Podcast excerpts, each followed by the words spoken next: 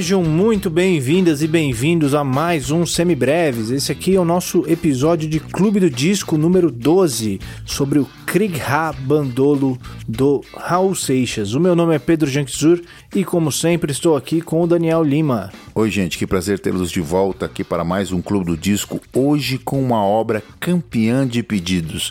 Praticamente não eram nem pedidos, mas eram quase ameaças. Então vamos nessa. Esse, inclusive, é um pedido que a gente ouve desde sempre nos bares da vida, né? De maneira jocosa, inclusive, né? Que uma Pois das é. coisas. Nós vamos. re- é, uma, esse é um clube do disco revisionista por, Pois na é, sua essência. Vamos falar disso daqui a pouquinho. Mas antes de tudo, a gente precisa agradecer aqui aos nossos apoiadores, esse pessoal que dá uma força pra gente continuar esse nosso projeto, continuar mantendo ele gratuito pra todo mundo que quer estudar música, não tem como pagar uma aula, não tem como pagar uma educação musical.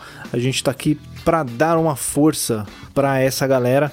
E quem faz tudo isso possível são os nossos apoiadores, essa galera que dá uma ajuda financeira pra gente continuar mantendo as luzes acesas, continuar tocando esse barco aqui também. Se você quer fazer parte desse nosso time de apoiadores, você pode entrar lá no apoia.se barra semibreves ou no picpay.me barra semibreves e ajudar a gente a partir de 5 reais por mês. Quem acompanha aqui a gente há algum tempo deve perceber que eu falei a partir de 5 reais por mês e não a partir de um real, como eu falava anteriormente.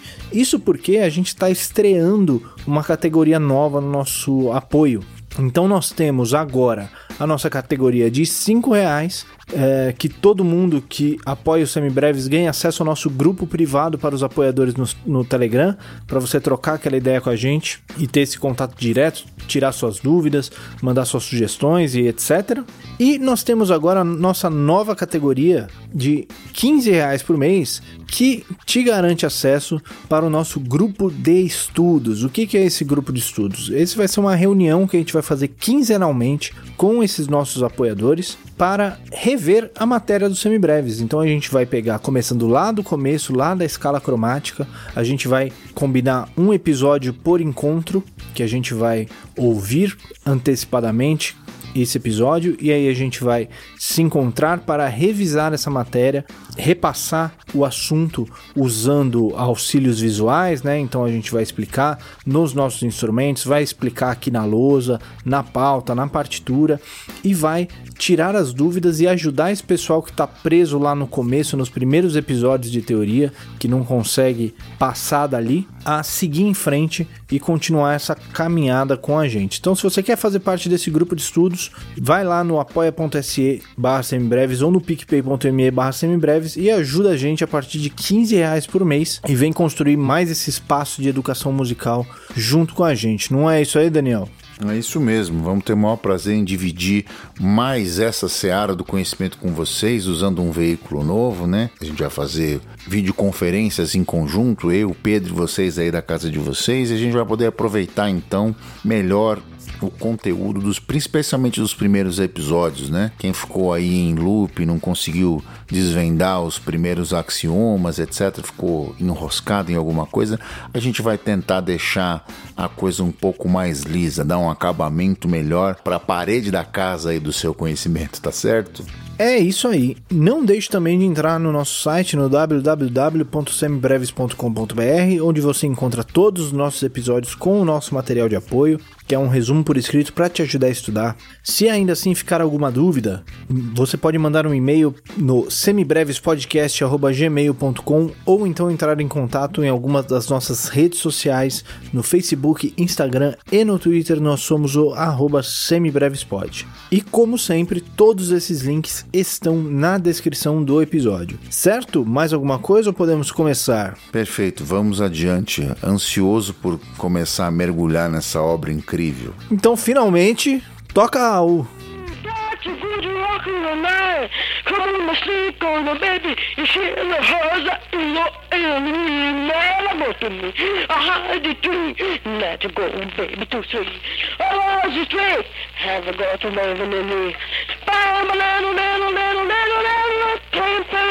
The the the. Oh, gonna rock, rock, rock. Come on, rock, rock, rock, rock, rock and rock, rock. Have to rock and shake, shake, rock, rock, rock and rock, rock, rock, rock, rock, rock. Toca Raul, né? O grito de guerra dos inconvenientes aqui da noite paulistana. Para quem não sabe, quem chegou agora de Marte, né? Eu e o Pedro somos músicos aqui baseados na cidade de São Paulo, aqui no estado de São Paulo, na capital do estado de São Paulo. E muitas vezes aqui, não sei se em outros estados isso acontece, mas aqui na noite tinha uma piadinha aí, começou lá por, pelos, pela década de 90 e se estendeu aí por quase 20 anos, agora tá caindo meio caindo em desuso, né? Que era o tal do Toca Raul. Começou efetivamente quando o Raul morreu, né? O Raul morre em, em 89, no final da década de 80, e hum, a partir daí começam, inicialmente, acredito que de uma forma sincera e depois de uma maneira meio jocosa, né, de uma coisa assim meio para perturbar. E isso foi cansando os profissionais da área, as pessoas foram pegando meio que um ranço do, do glorioso magro abusado, como ele mesmo se autodefinia, que é o Raul Seixas, né? Raul é, é, uma, é uma figura emblemática por tantos e tantos motivos que, se não fosse relevante como é, valeria a pena que a gente fizesse esse episódio só para utilizar como caráter revisionista dessa história, né?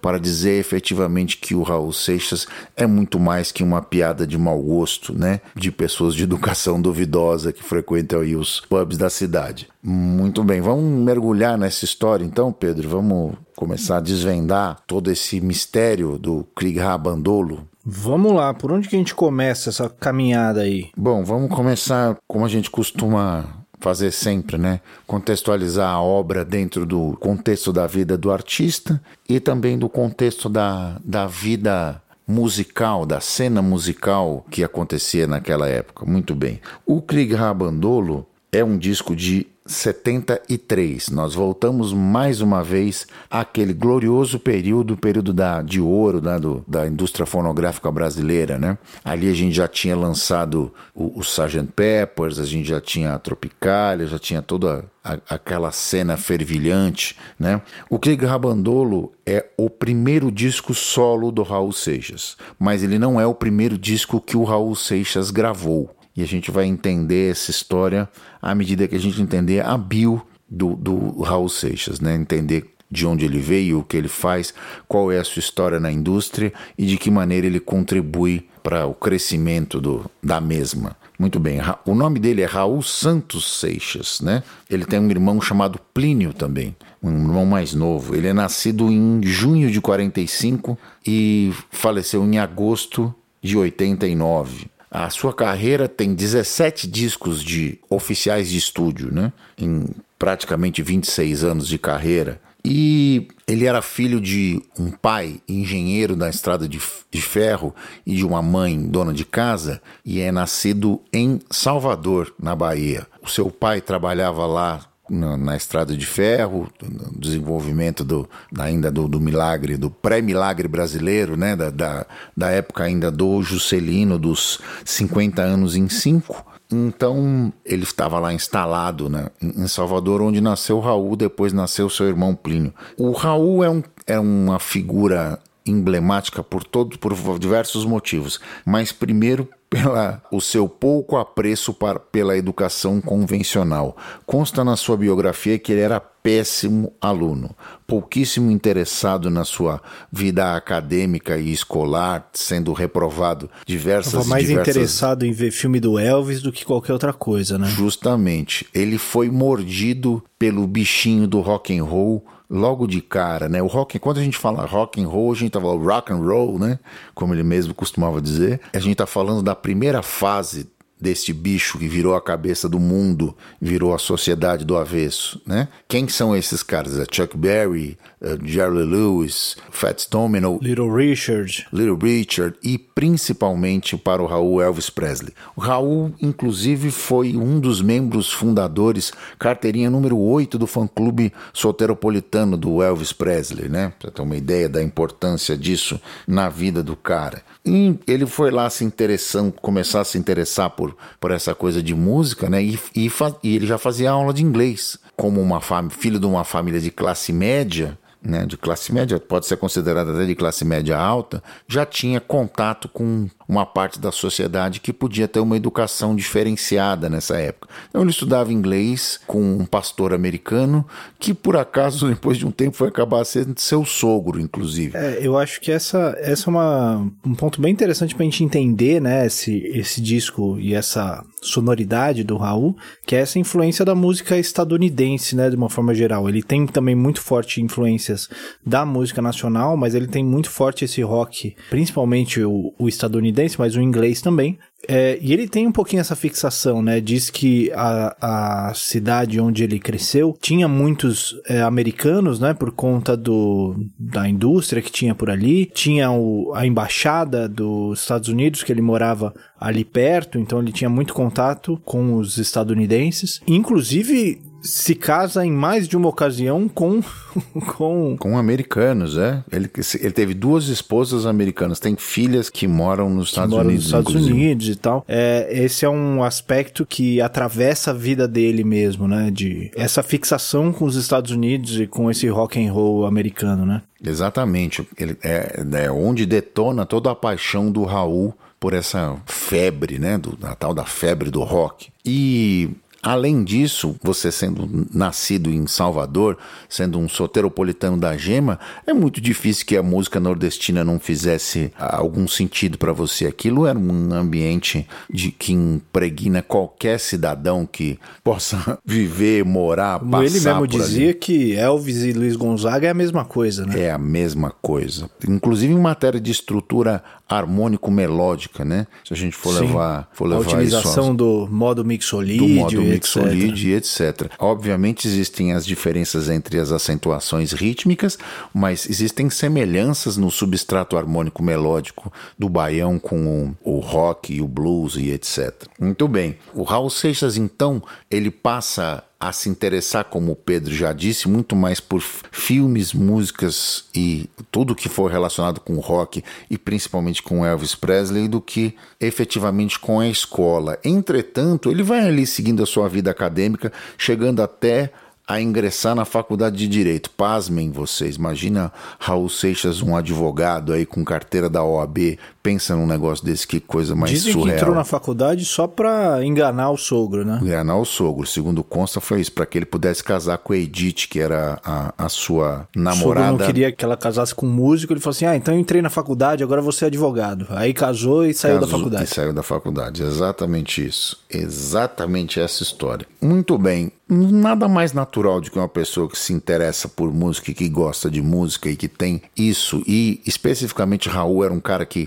gostava muito de contar história, escrever histórias, desenhar histórias, fazer história em quadrinhos, fazer contos, todos baseados em ficção científica, em outros mundos, em viagens intergalácticas, que eram avidamente consumidos por, pelo seu irmão Plínio, que era basicamente o público a quem ele tinha acesso naquela época, né? Coisa do irmão mais velho contando história para o irmão mais novo. Nada mais natural do que o Raul, que era interessado por esse tipo de música, que montasse uma banda, né? E a, a primeira banda do Raul acabou sendo o The Panthers, né? Ou os Panteras, que depois, lá por 68, né? Acabou virando o Raulzito e os Panteras, que chegaram a gravar um disco no Rio de Janeiro, chegaram a morar no Rio de Janeiro, foram todos para o Rio de Janeiro e, e tentar a sorte. Jerry Adriani levou eles pra lá, né? Exato, porque existia o seguinte: naquela época, os, os artistas da Jovem Guarda, quando faziam turnês, para uma questão de contenção de despesas,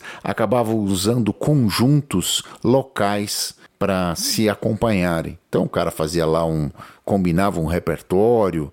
Que um repertório de standards que todo mundo conhecia, que se tocava, né? Pegava lá um conjunto da noite de, da, da cidade e se acompanhava. Às vezes dava muito certo, imagino que às vezes dava muito errado também, né? Imagina que Sim, eu imagino que sim. a possibilidade de, de, acontecer uma desgraça é tão grande quanto a de ser um sucesso. E numa dessas noites que foi um sucesso, Jerry Adriani conheceu os Panteras e acabou sugerindo que eles fossem levados a- ao Rio de Janeiro. E gravaram lá o, o primeiro disco do Raul Seixas e os Panteras, inclusive é um, é um disco raro e os aficionados de vinil, aí, os colecionadores de vinil, têm um maior apreço pela versão original, que é a da primeira prensagem. Ele foi reprensado depois, mas com o sucesso do Raul Seixas, mas a primeira prensagem vale um, realmente uma nota preta na mão desse, da, dos colecionadores de vinil. E depois dessa derrocada, o Raul já casado com a Edith, com a filha do pastor, ele volta a Salvador e de novo o seu fã e amigo de Adriane sugere para a direção da CBS que ele fosse contratado agora como produtor, porque ele já compunha suas próprias músicas, algumas que já tinham sido até gravadas por eh, alguns artistas do cast da gravadora, basicamente artistas da Jovem Guarda, né? Quem são esses caras que ele vai, vai produzir e fornecer repertório? É o Ed Wilson, o Renato seus Blue Caps, o próprio G.R. Adriane, o Odair José, que aí nessa época ainda não era o, o famoso cantor das empregadas, a alcunha não é minha não, tá gente? É do mercado. Ele ainda estava inserido no movimento da Jovem Guarda. Ele é um dos últimos a chegar e um dos primeiros a sair, assim. O, o Odair José, depois ele inaugura o, o tal do brega profissional, né? Essa coisa toda. Mas os, esse som do Raul Seixas, a gente até ouve isso no Krieg Rabandolo, até por essa influência desse rock and roll gringo, tem uma cara de jovem guarda, né? Uma jovem guarda misturada com baião e tal. Isso. Quando o Raul grava o Krieg Rabandolo, ele já tinha uma experiência larga com o produtor. Ele já tinha. Dizem, inclusive, que ele era um ótimo produtor, né? Sim, sim. Tanto que, por exemplo, o, o Leno da dupla Leno e Lilian ficar era apaixonado pelo trabalho do Raul no sentido de produtor, de compositor, de, de homem do disco, etc. E ele é uma acabava sendo uma referência naquela época. Só que ele ainda não era Raul Seixas nessa época. Ele era Raulzito. simplesmente Raulzito.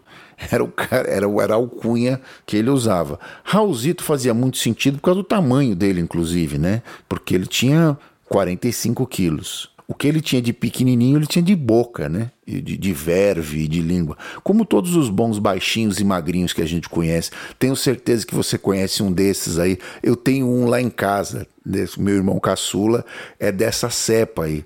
Que, no, que não tem de tamanho, tem de língua, né? Fala pelos cotovelos, fala com uma intensidade absurda, assim, entendeu? Um, do alto de uma sapiência incrível. Enfim, já inserido na, na indústria do disco, já de volta ao Rio de Janeiro, já trabalhando como produtor produtor da CBS, ele grava um disco também muito diferente, muito é, à frente do seu tempo, a gente pode dizer isso, que é a Sociedade da Gran Ordem Cavernista. Ele é um, é um disco de um quarteto inusitado. Além do Raul, tinha o Sérgio Sampaio, a Miriam Batucada, que era uma, uma ligada à MPB e, e etc., e ao samba, e o Ed Starr, um cantor que ainda é o último dos, dos membros de, da, da, dessa ordem, da Gran Ordem Cavernista aí, que está vivo até hoje, né? E ainda atua e tal, ainda bebe e é, faz uso do legado desse disco que virou um cult, né? Absurdo. Muito antes do Sex Pistols terminar o disco com uma descarga, muito antes a Sociedade da Gran Ordem Cavernista já tinha feito isso, né? É justamente por esse, por ter esse contato, né, com com essa galera dos Estados Unidos, o Raul fez algumas amizades que mandavam coisas de lá para ele, né? E nessa época não era tão rápido para as coisas chegarem aqui, né? As novidades musicais. Então diz as, as, lendas que ele foi uma das primeiras pessoas a ter aqui o Sgt. Peppers, os discos do Frank Zappa. E, então essa onda do, do experimentalismo e dessa vanguarda musical era muito forte, né? Porque ele tinha essa coisa de ouvir as coisas primeiro e de experimentar fazer as coisas por aqui. É, se a gente for pensar numa linha do tempo é, de matéria de, de, obra moderna, o disco da, da Sociedade da Gran Ordem Cavernista é muito mais moderno que todos a, todo o resto da obra do Raul. Como o Pedro bem disse, esse disco ele tem um monte de coisa de, de experimentalismo do que, que o Zappa fazia uso, tinha os, os happenings que já começavam a aparecer, tinha aquele cheiro Beatles, não mais da fase Ye Ye Ye, da fase do, do, dos primeiros álbuns, mas já aquela coisa Beatles do Sgt. Peppers, de você chegar ao seu público e passar efetivamente uma mensagem com a sua música. Já tinha, já existia essa preocupação, né? E o Raul aprendeu a duras penas que talvez ele precisasse simplificar o seu próprio discurso para poder chegar ao nível de popularidade que ele sempre almejou, né? O Raul tinha. Ele, ele ficava nessa corda bamba, Entre querer ser o underground, descolado e, e vanguardista e querer fazer sucesso, né? Tem alguns. Desenhos dele de criança, do Elvis, e escrito cantar e fazer filmes e ser famoso e umas coisas assim, né? Sim, é, sempre foi uma preocupação, um desejo e etc. E talvez o fazer isso, fazer essa, alcançar esse sucesso, não, não fazia muito sentido com o hermetismo que ele estava propondo na, com aquele discurso. Entretanto, o equilíbrio entre essas duas forças que ele começa a entregar e a entender dentro a partir do Krieg Rabandolo é que faz com que o Raul seja talvez um dos poucos artistas que consiga ser compreendido em todas as classes sociais, por todos os níveis intelectuais, do mais humilde servente de pedreiro ao presidente da República. Quando o presidente da República era menos mais inteligente que algum servente de pedreiro, né? naquela época, né? É, não, não hoje que, em dia. Eu acho que o presidente da República não consegue bater uma laje, não. Eu, eu acho que ele não consegue bater nada, talvez só a cabeça é. na porta, talvez. Enfim. Mas enfim. Depois disso, depois dessa experiência com a sociedade da Gran Ordem Cavernista, que é cheia de mitos e lendas, diz que o Raul foi, foi demitido, que eles gravaram escondido do, do, do, do diretor da gravadora, que na realidade tudo isso é uma grande bobagem, né? Porque o, o Raul ainda conseguiu, continuou trabalhando na, na gravadora, ainda produziu o disco da Miriam Batucada depois disso, então... Ele foi demitido, mas continuou trabalhando. Continuou trabalhando, não faz o menor sentido, né? Ele gravou, sim, em espaços abertos do estúdio, óbvio, Claro que sim, porque se tivesse alguém gravando dentro do estúdio da gravadora, que era comum na época, ele não podia gravar, é, né? É podia gravar.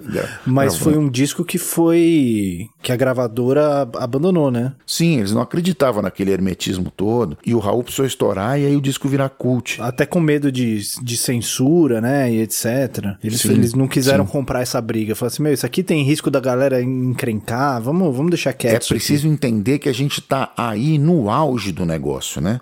73, 74, 75 foram os anos onde mais se torturou, prendeu, matou pessoas que eram tinham discursos diletantes contra o regime, né? De alguma forma, essa é a época a época mais sombria, os anos de chumbo na, na, mais plena tradução do termo. O próprio Raul chegou a ser vítima disso depois, né, na, na, carreira dele. Sim. Né, gente, provavelmente não vamos chegar nessa parte da história, porque isso acontece depois, mas, mas nessa época, nesse do, do Sociedade da Gran Ordem, a gravadora não quis bancar essa, essa briga aí, né? As gravadoras até compravam algumas brigas para lançar artistas grandes, mas fala assim, meu, a gente vai se meter com censura por causa dessa galera aí? Não, deixa quieto. Bando de maluco, né, bicho, Engaveta esse disco aí. É, ninguém vai nem comprar isso daí. É, a gente vai ser censurado por um negócio que ninguém vai comprar. Porque, na realidade, o Raul não era um cara conhecido ainda, né? Aliás, nem, que nenhum desses caras era, assim, um superstar. Quem tinha um pouquinho mais de, de prestígio era Emílio Batucada. Mas fora isso, cara, ninguém tinha... ninguém era um artista, assim, de, de vulto e etc. Então, em 1972, pressionado praticamente pelo Sérgio Sampaio, o Raul escreve duas músicas no Festival Internacional da Canção, que é o Let Me Sing, Let Me Sing, que é defendida por ele mesmo, né? E a outra é Eu Sou Eu, Nicuri é o Diabo, que é definido pela Lena Rios e os Lobos. Essa performance do Let Me Sing, Let Me Sing, onde ele misturava rock, do Elvis Presley e chachava como o Luiz Gonzaga, o termo não é meu, tá? O termo é do Nelson Mota, no seu livro Noites Tropicais. Aliás, Nelson Mota, muito obrigado. Seus livros são sempre uma delícia. E hum, ele, é, ele sai dali do festival consagrado e contratado não mais pela CBS como produtor, mas sim para Philips, que era a gravadora do momento, já como artista, como cantor, para fazer um disco. Menescal, né? Que o Menescal Isso. era diretor. Exatamente.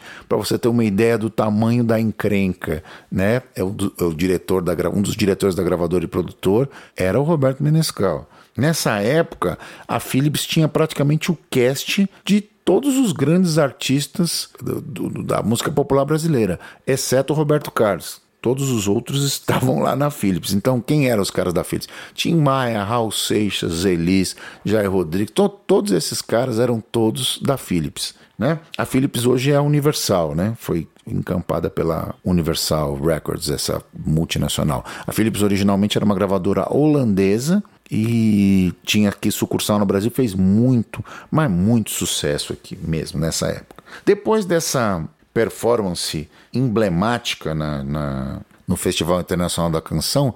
Tem um. um... Mas ele, ele não foi nem para as finais com essa música, né? Não, ele não foi. foi com, ele, assim, a, música fez um sucesso e tal, mas os jurados né, escolheram outras, mas ele saiu contratado, né? Ele, contratado, ele os caras viram o potencial. A vitrine funcionou. Dentro. Sem dúvida. Sobretudo o Sérgio Sampaio tinha razão. Quando empurrou a fazer essa performance, escrever suas músicas, etc, etc. Ele sai dali consagrado. E nessa mesma fase, praticamente ao mesmo tempo, acontece um, um fato na vida do Raul, um encontro especial que vai acabar mudando a história da maneira como ele vê a música e como ele faz música.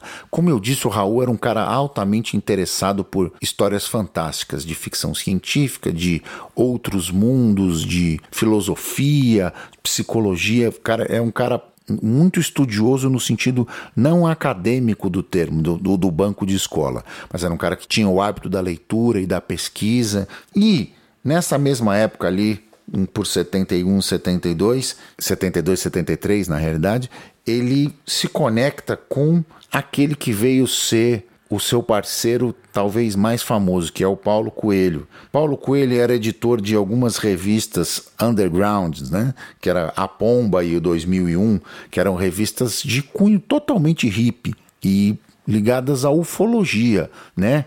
Falando sobre temas é, de, de, seres extraterrestres e a influência que isso tinha no nosso mundo. Raul ficou interessadíssimo pelo tema e quis marcar uma, um encontro com Paulo Coelho, marcou um jantar com ele, inclusive. Foi jantar na casa do Raul, etc. E o Paulo Coelho foi pensando que, pô, ele se apresentou para os caras como para o Paulo Coelho, como Raul se apresentou para o Paulo Coelho como produtor da CBS ainda, né? Ele ainda não estava contratado pela Philips. E, pô, e o, o Paulo Coelho já foi pensando, pô, no mínimo eu descolo uns anúncios para revista. Um patrocíniozinho, né? Um patrocínio e tal, no mínimo. O cara deve ter algum influência. E foi. E aí o Raul levou ele lá até o, o, estúdio dele, né, que era o quarto de empregada, né, onde ele tinha lá os, os, seus instrumentos e tocou algumas das músicas que o Raul tinha composto para outros artistas.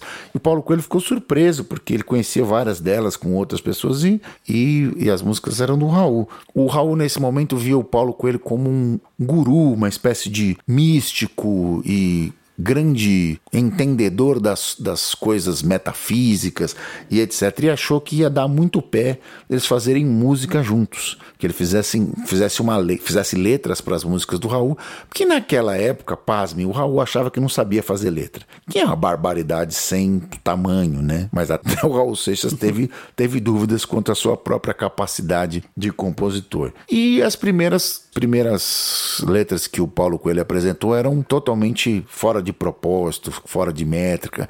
E aí eles passaram a fazer músicas juntos e daí o mundo passou a conhecer Paulo Coelho também. Paulo Coelho é hoje, agora, desde 2002, membro da Academia Brasileira de Letras. Por mais incrível que isso possa parecer, é, ele é dono da cadeira 21 da Academia Brasileira de Letras. E ele, pasmem, vendeu de o seu único título, mais vendido deles, o Alquimista, o livro dele, a bagatela de 85 milhões de exemplares. Ele vendeu de todos os seus livros, mais de 450 milhões de exemplares no mundo todo. É traduzido para mais de 18 idiomas. É um dos maiores hitmakers da história da literatura mundial. E tudo isso começou quando ele foi jantar na casa do Raul Seixas. É incrível essa história, essa história é surreal. Entre outras coisas que o, além de fazer letra e compor juntos, que o Paulo Coelho apresentou para o Raul, foi o misticismo, né? A- ele mergulhou pesado no misticismo e em algumas drogas também, porque ele era um cara ligado ao, à contracultura e tinha acesso a coisas como LSD, cocaína e etc. E o, o Raul Acesso e apreço, né? Apreço, sem dúvida. Apre, acesso e apreço. Apresentou pro Raul. E além disso, Porque, ele por apresentou incrível que pareça, até esse momento o Raul era caretaço, né? careta, é. Ele só bebia um pouquinho, mas não- Acredite se quiser. Imagine, dizem a, a descrição da, da- do encontro dos dois, diz que o Raul foi de terno, gravata até a redação de Maleta 007, como um executivo de gravadora mesmo, com o cabelo cortado. Imagine Raul Seixas nessa fatiota de, de, de, de executivo. E, e- e era assim, consigo. era isso. Ele era um executivo, ele era um produtor da CBS. A partir do momento que ele cai no desbonde ali, no encontro com, com o Paulo Coelho, ele se descobre, descobre uma nova faceta e fala: Ah, eu posso fazer isso também. E isso fazia todo sentido para ele. E foi um relacionamento muito profundo, né? Del- Deles morarem juntos e, enfim, passarem grande parte da vida juntos mesmo, né? É, Convivendo o- juntos e fazendo música, etc. Paulo Coelho apresenta para ele a tal da lei de Telema, né? Que é a- o os preceitos do, do, do que eles iam ali dali uns, uns- alguns anos depois transformar na sociedade alternativa, que era baseada nos- no- no- na filosofia do Aleister Crowley, né? O bruxo que tinha aquele castelo onde morreu o John Bonham do, do Led Zeppelin. Tem mais essa ainda. O Jim, Jim Page comprou esse castelo que tinha pertencido ao Aleister Crowley, que o Jim Page também era chegadinho numa bagunça mística, né? E eles estavam lá numa festinha e o John Bonham tomou 40 doses de vodka nesse dia e morreu afogado no próprio vômito e em coma alcoólico, não conseguiu sobre. E o Jim Page não conseguiu socorrê-lo porque estava num estado também lastimável e tal, etc. Ele não se perdoa até hoje por causa disso. Mas enfim, essa é uma outra história, uma, uma das características aí de sincronicidade dessa história e como Aleister Crowley eh, povoa o imaginário do, do mundo do rock, né? Basicamente é faça o que tu queres, há de ser tudo da lei, é, é, é o mote do, do Aleister. Então quer dizer, vale tudo mesmo. Literalmente, seja o que for, em todos os âmbitos, né? Você tem vontade, vai lá e faz. Era essa a ideia. E isso despertou, como uma sociedade alternativa, despertou os olhos da repressão, né? Que acabou por prender o Raul e o Paulo Coelho. Paulo Coelho tem uma, uma descrição é, depois que o, que o presidente Jair Bolsonaro fez, entoou loas é, a favor do seu ídolo General Ustra, o Paulo Coelho fez uma descrição numa crônica sobre o seu período cativo junto ao doicode, a tortura que sofreu. O Raul também foi torturado também e foram exilados logo na sequência. Depois voltaram ao Brasil por causa da pressão da gravadora e do sucesso que eles faziam, mas isso acontece no, disco posterior, logo depois do Krieg Rabandolo, né? A gente ainda vai se ater a esse momento onde eles estão solidificando esta parceria e essa nova maneira de fazer música. Inclusive, a gente já sabia que ia fazer o, Raul Seixas no Clube do Disco, mas foi uma das decisões difíceis da gente tomar para saber que disco fazer, porque a obra é incrível, todos eles têm uma, um significado, um peso dentro. Eu acabei escolhendo o Krieg Rabandolo por ser o primeiro onde eles se encontram, onde eles plantam a tal pedra mesmo, né? A pedra fundamental do, das maluquices que eles iam sugerir dali por diante. Então é isso, né? Em 73 eles gravam efetivamente aí já com a parceria com diversas músicas escritas juntos, eles gravam o Krieg Rabandolo, o Raul grava o Krieg Rabandolo, né? Antes do Krieg Rabandolo, eu disse que o Krieg Rabandolo era o quarto disco do Raul. Bom, tem o Raulzito e os Panteras, tem o Sessão das 10 da, do, do, da Sociedade da Gran Ordem Cavernista e o Krieg Rabandolo. Tem um, tá faltando um aí, que é, por mais anedótico que isso possa parecer, um disco de cover. pois é, os 24 maiores sucessos da era do rock foi gravado no mesmo ano do Que Krieg não, Rabandolo. não tem o nome dele, inclusive, né? Não tem, é, chama Rock Generation a banda, né? e depois que ele faz sucesso, ele é acreditado ao Raul, esse disco, né? Esse, esse disco foi acreditado ao Raul. Pra você ver como é que os executivos de gravadora sabem o que estão fazendo, né?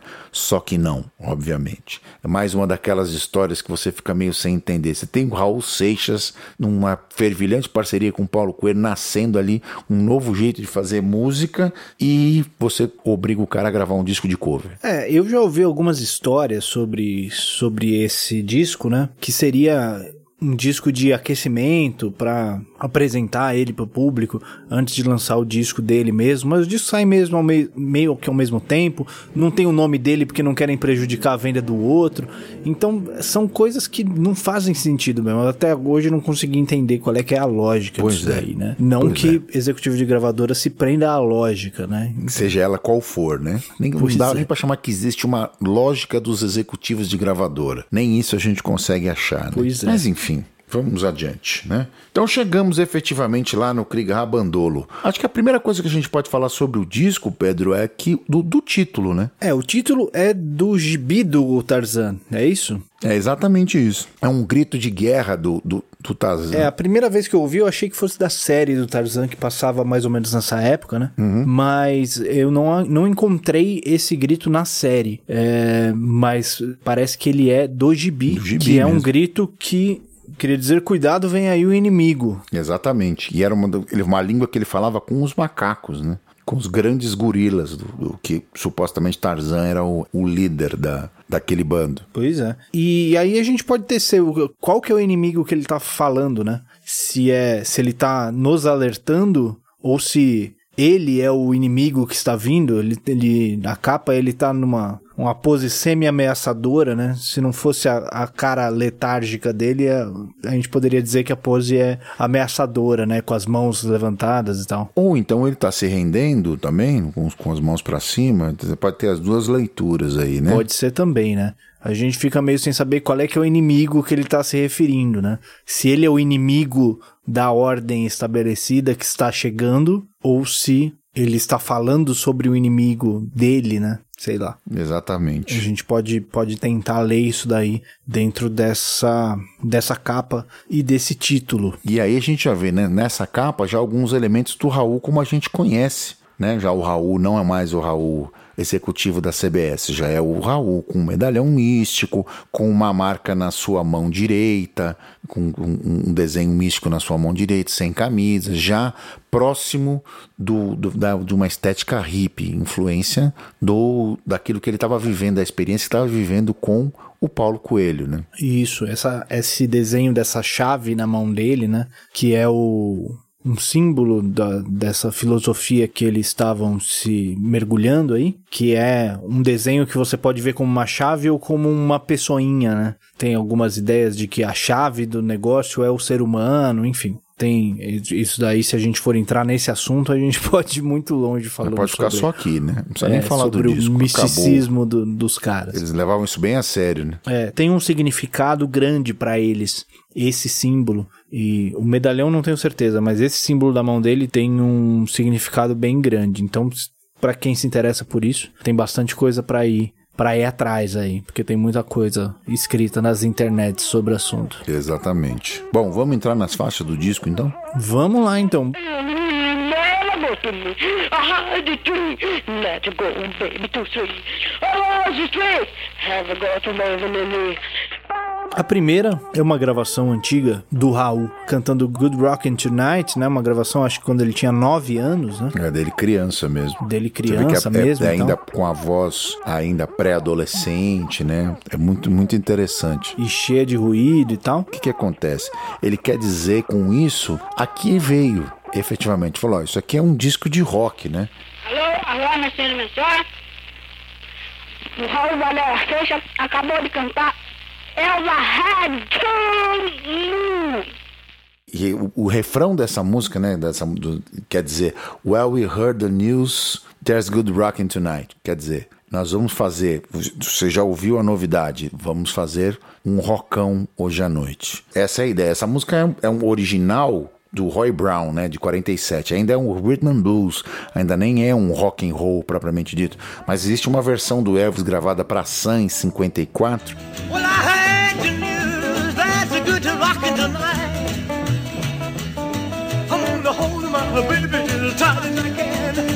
she'll know I'm a mighty, mighty man. I heard the news there's good rockin' tonight. inclusive é uma versão amansada, né? Que eles tiram algumas coisas daquelas gírias dos negros e tal, que faziam alusões a, a atos sexuais e libidinosos aos olhos da sociedade branca protestante e conservadora americana, mas o Raul pega pelo filtro Elvis, né? Obviamente, já é. Ele não, ele pula, ele ignora o Roy Brown. A música chega pra ele como uma música do Elvis. E isso diz muito de quem era o Raul até aquele momento. Falou assim: ó, gente, eu sou do rock. Ou como ele mesmo di- dizia, né, nas suas célebres e imortais palavras, é: um negócio é rockão antigo.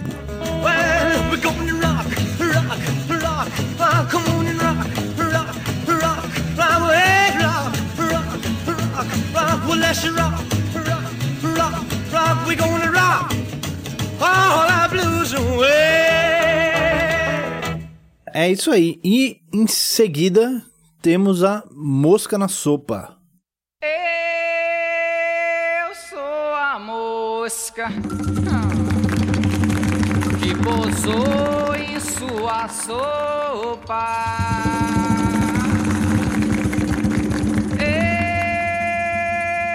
Eu sou a mosca que pintou pra lhe abusar.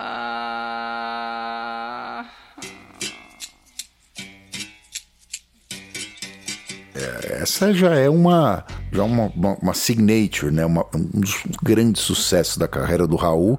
Remonta aquela ideia do Let Me Sing, né? Do, do- da mistura da música brasileira com o rock internacional. Ela é montada num mix de, de candomblé, de batuque de candomblé, com rock, né? Com birimbau fazendo uma dobra com baixo, né? Ou melhor, o baixo fazendo uma dobra com o birimbau, né? Tem um negócio, um detalhe que eu não lembrava da época quando eu ouvi isso aí em vinil, que era tem um synth fazendo a mosca e a mosca faz um LR, o, o synth faz um, um pan dos dois lados que é muito legal, como se a mosca estivesse fazendo um caminho nas suas orelhas, como aqu- aquelas que, que ficam te atormentando aí durante os pernilongos que te atormentam aí nos lugares mais mais O Extreme selvagens. roubou essa ideia depois. Pois quando é. gravou Flight of the Bumblebee antes É. do He-Man Woman Hater. Isso mesmo.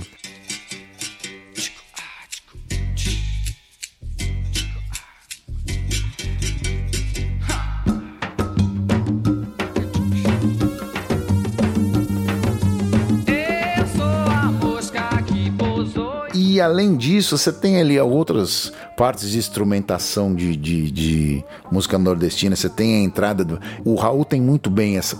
usa muito bem o estúdio como ferramenta, por já ter sido produtor, né? E ele vai crescendo a dinâmica, ao contrário do que se faria normalmente, colocando os agudos primeiro e depois os graves. Não, ele coloca os graves primeiro e depois os agudos. Então ele vai colocando o baixo, depois entra o synth. Aí você tá com lá com percussão com vozes, congas, né? E palmas, e aí ele vai colocando o triângulo, os shakers sono. E vai aumentando a dinâmica, vai eh, gerando a sensação de êxtase onde quando ele conclui no rock.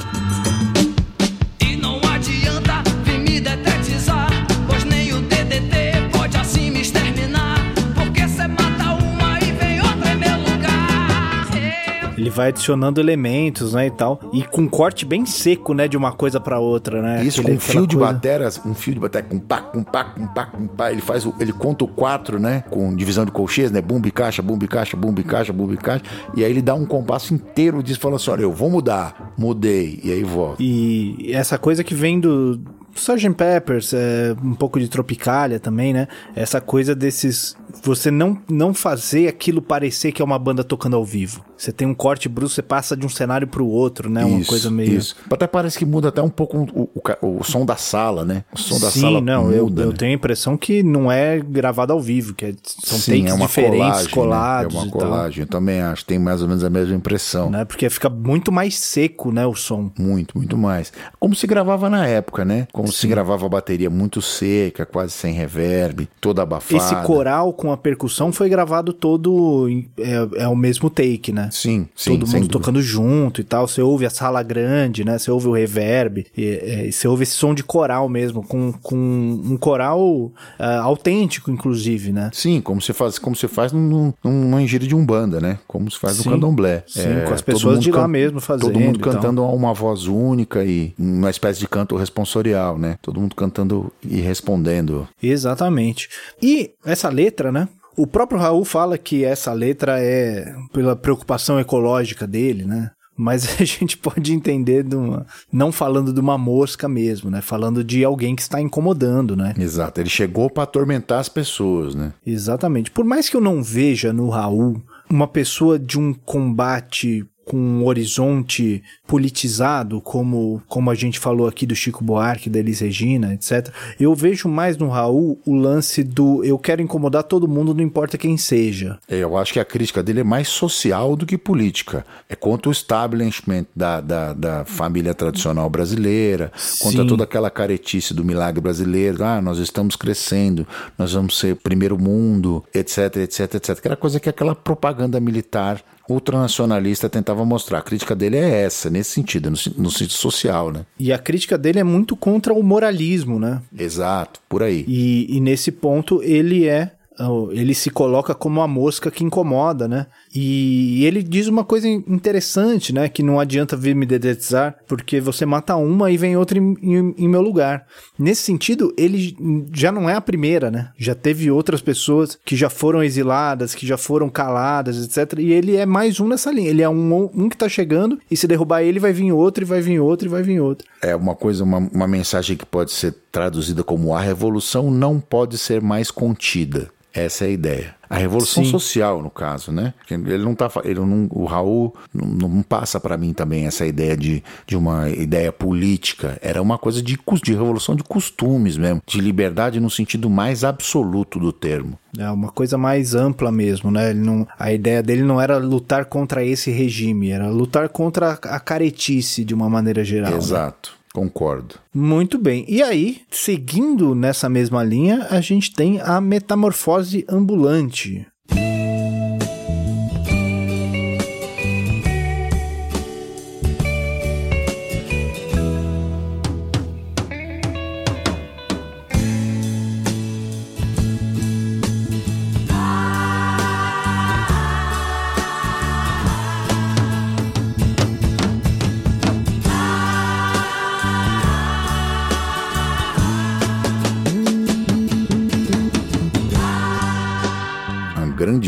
Também, um grande clássico do repertório do Raul Seixas, né? É, já reflete bem aquela tipo de instrumentação e tipo de clima que se tinha na música internacional naquela época. É muito difícil você não remeter à introdução e ao ar, né?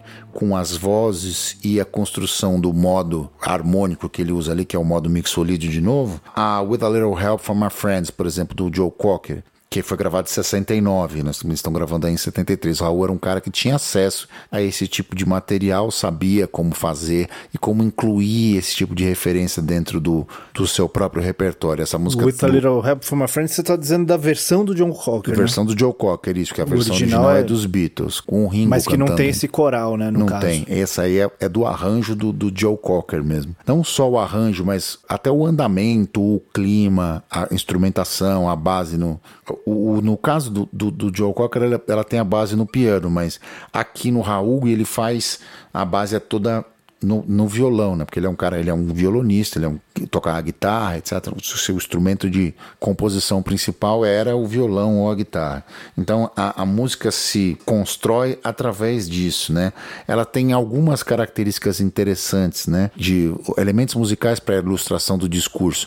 Ela tem uma, uma convenção para a volta do ar, que ela tem um compasso de cinco tempos no final, que é justamente para deixar pam, pam, pam, pam, pam, pam, pim, em cima de uma pentatônica, que é para justamente sacudir a estrutura, né? Faz, te obriga a fazer uma coisa fora do padrão, fora do. do, do, do Você da não sabe quando ele vai apoiada ali, Exato, né? Ele fica exato. meio no ar, assim, eu vou pra lá, vou pra cá, você não sabe pra onde vai. Você não tem essa sensação de que você sabe o que vai acontecer. Opinião formada sobre tudo.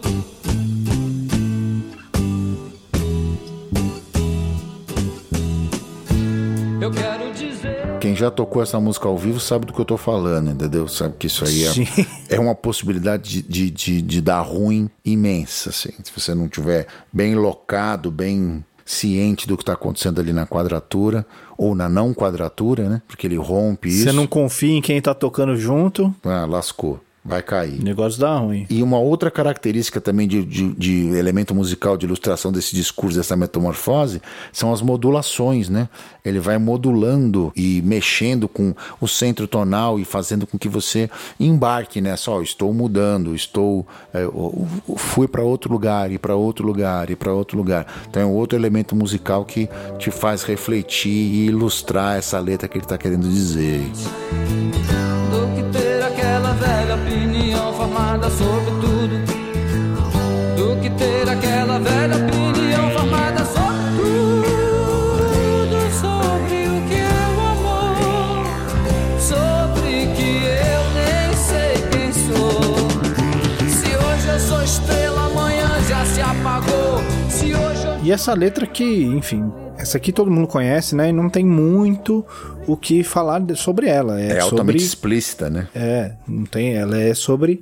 Você não precisa ser o que é agora. Você pode mudar, você pode mudar de ideia, você pode mudar de opinião, eh, você pode mudar sua vida. Você tá fazendo uma coisa hoje, você pode fazer outra amanhã. E já faz parte do, do zeitgeist da nossa época, né? De, do que é o Raul Seixas. E é aquela história que eu falei sobre ele tentar encontrar o equilíbrio para alcançar o sucesso em todas as classes. Se o hermetismo do discurso musical aqui, com as modulações, com a convenção, com a quebra da quadratura, é, sugerem algo diferente, a letra é muito direta.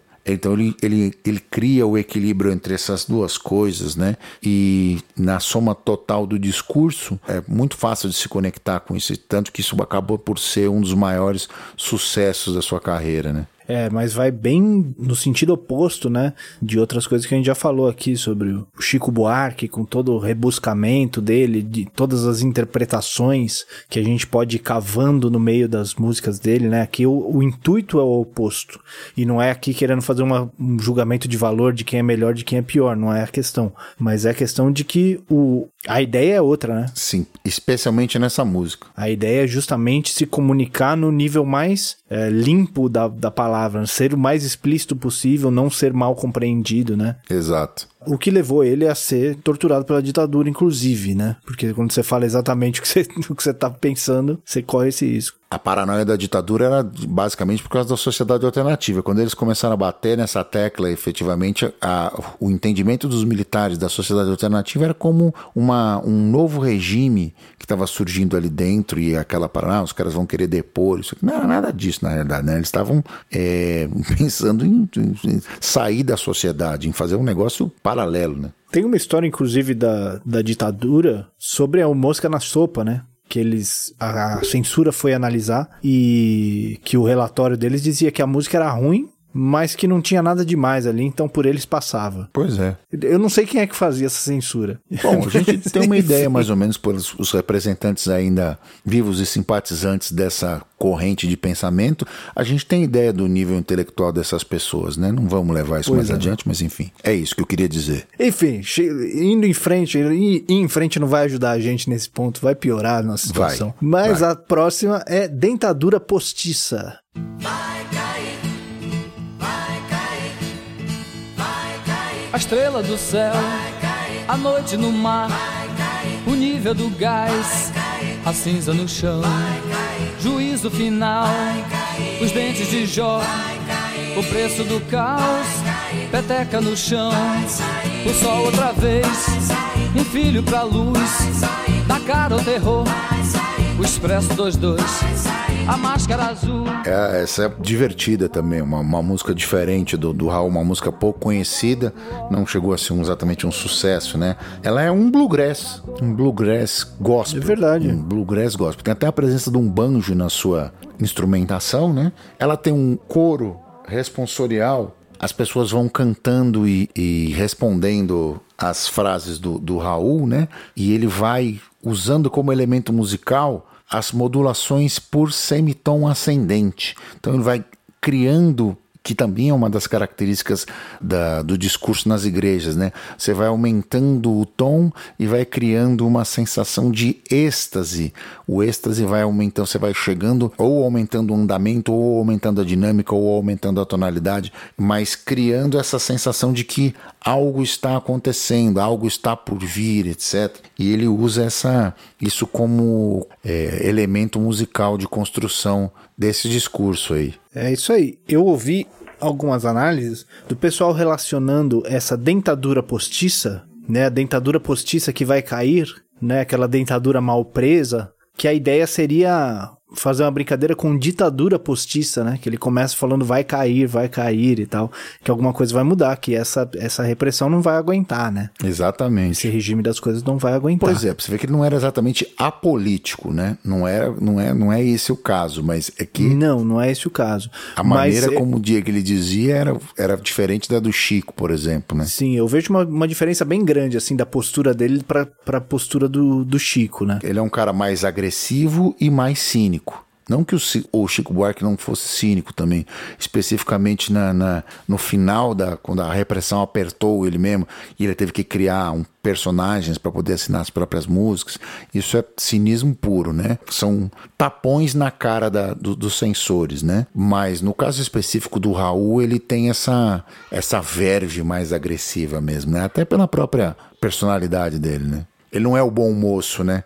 Ele não é o, o- o moreno dos olhos d'água, como o Chico Buarque, né? Ele Não, é um, e de um- novo um não soteropolitano O agressivo. nosso intuito aqui não é ficar comparando o Raul Seixas com o Chico Buarque, porque essa comparação nem faz sentido, né? A gente só tá usando um ponto do- de uma obra que a gente já analisou pra fazer um ponto de comparação do que tem diferente aqui. Mas não é querer ficar comparando e querendo dizer que uma coisa é melhor que outra aqui. Ninguém tá aqui pra Nem isso. nos cabe a isso, né? Não, de maneira não nenhuma. Temos nem men- menor intenção e nem nada disso. Muito bem. E a próxima, eu acho que é a primeira do disco com participação do Paulo Coelho, né? Primeira Exatamente. parceria com, com Paulo Coelho da- do disco, que é As Minas do Rei Salomão.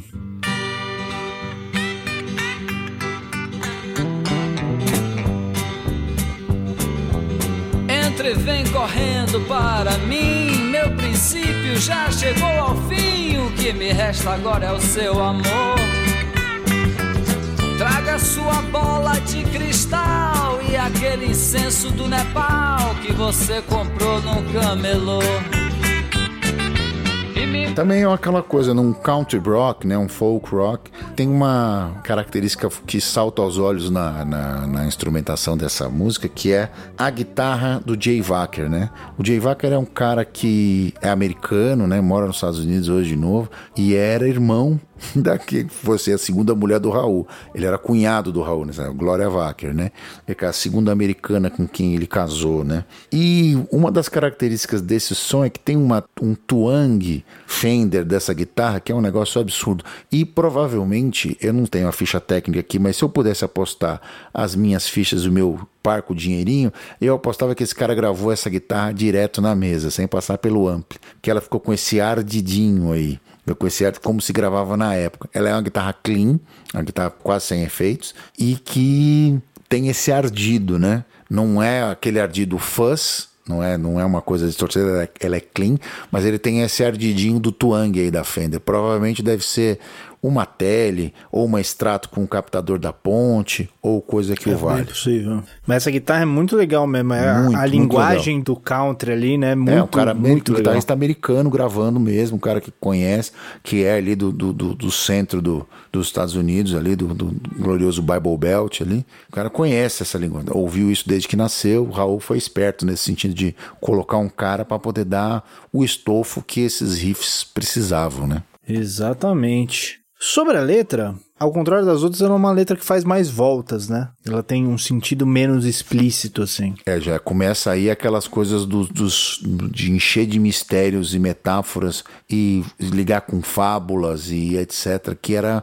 uma das coisas que eles iam começar a explorar, né? O Paulo Coelho e o Raul iam adentrar por esse universo e iam levar isso às últimas consequências, inclusive, né? A gente pensa naquela época do, do, onde está inserido isso, você vem, você vê referências ao, a, às pessoas se ligando ao neomisticismo, né? Aquela coisa do, do das pessoas se conectando, a sociedade se voltando ao orientalismo, ao misticismo, à velha mitologia e tentando trazer isso para dentro da, da realidade atual, né? Tem essa passagem aqui que é, que é interessante, que, que é um pouco do cinismo do Raul Seixismo, né? Do, do passado eu me esqueci, no presente me perdi, se chamarem diga que eu saí. Ou seja, ele tá combatendo o pessoal da modinha que dizia que, que me empresta o teu colar que um dia eu fui buscar na tuba de um sábio faraó. Ou então, traga a sua bola de cristal, que é aquele incenso do Nepal que você comprou no camelô, entendeu? Então é aquela coisa do, ah, bicho, se você quer falar exatamente de misticismo, de ocultismo, es- esteja melhor embasado, entendeu? Seja menos. É, na maneira como eu entendo, isso é, uma, é um combate aos falsos hippies, assim, aquelas pessoas que estavam ligadas A mais coisa essa, da aparência, né? é, mais da do- aparência do que efetivamente ao conteúdo que essa filosofia pregava. de você querer se inserir numa cultura pelo consumo de coisas que não tem nada a ver com a história, do que conhecer realmente as histórias e de conhecer do que se está falando e as filosofias e tentar inserir isso no seu meio de vida aqui, né? Em vez disso, você compra um negócio que falaram que é de outro lugar e beleza, agora faço parte desse negócio aqui, né? Exatamente isso. Muito bem, vamos seguindo em frente então. Vamos nessa. Em seguida temos a hora do trem passar.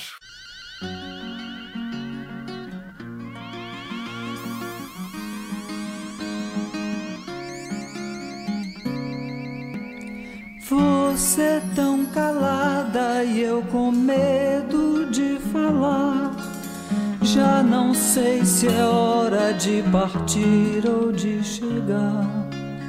Onde eu passo agora não consigo te encontrar.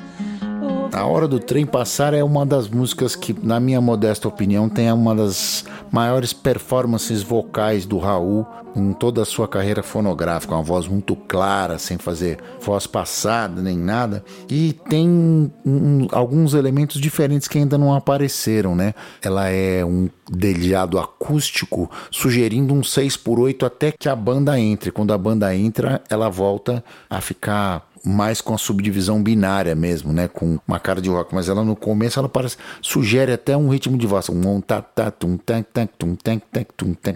um binário é, composto, né? Como se diz. Então isso é um elemento novo que, que surgiu aqui na, na, na música do Raul. E isso você vai buscar onde? Onde que ele vai buscar isso? Lá nos Beatles, né? Isso acontecia. E isso, do mesmo jeito que teve influência lá no, no, no Clube da Esquina, também você vai encontrar diversas canções dos Beatles sugerindo esse tipo de fórmula de compasso, esse tipo de subdivisão, esse tipo de acentuação, especialmente em ritmos acústicos, tanto no Clube da Esquina quanto nos Beatles, e é uma sincronicidade, um triângulo aí. Que- o nível de, de influência dos Beatles transcende fronteiras, sejam elas geográficas ou estilísticas. Né? Exatamente. E nessa época, né, não tinha quem não é, fosse influenciado pelos Beatles, né? Não tem, não tem muito jeito. É, a não ser que você tivesse chegado de Marte ali 10 minutos antes, né? E tivesse com o rádio desligado. Exatamente. E essa música, ela tem alguns pontos interessantes. Você disse da voz do Raul,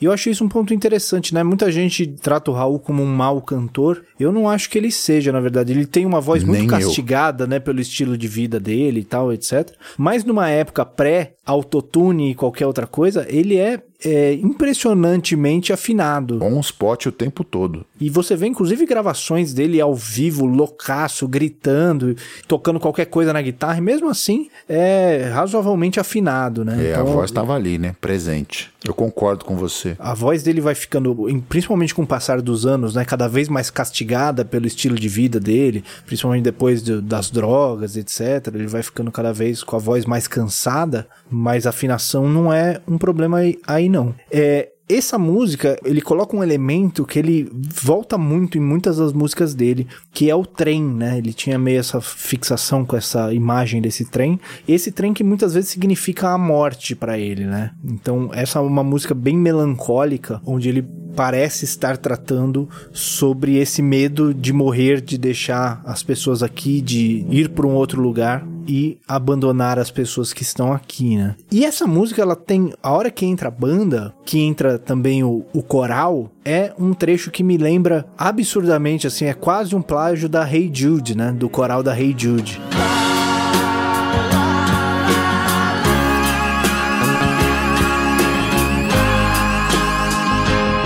É, a ideia é essa mesmo, tem essa, esse, esse impacto, né? E tem uma prática que ele e o Jay Wacker, o guitarrista dele, tinham, que era justamente de pegar um pouquinho da obra de outras pessoas, principalmente os gringos, né, os, os ingleses e os estadunidenses, e pegar um pedaço daquilo ali e jogar para um outro lado, né? É, ele até tem entrevistas de pessoas próximas a ele, dizendo que ele dizia que eles já colonizam a gente tanto, deixa a gente pegar um pouquinho deles também, né? Deixa a gente roubar um pouco também. De uma certa forma, é aquilo que os tropicalistas também faziam, né? Sim, a Com coisa do antropofagismo, filtro. né, É, e Mas ele filtro. fazia de uma forma mais descarada, né, de pegando de um trecho de uma música mesmo. E eles faziam isso com levadas de guitarra, com riffs, né, e você procurando, olhando com calma, você acha elementos de outras músicas, de Beatles, de Elvis, de Little Richard, você acha bastante coisa em detalhes das músicas do Raul Seixas. Essa aí tem esse coral que me remete muito ao Hey Jude, que tinha saído cinco anos antes, né. Você tem um- uma história incrível que é contada pelo Jay Wacker no, no filme, no documentário do Raul, que ele diz que no, na, na, no Rock do Diabo, One,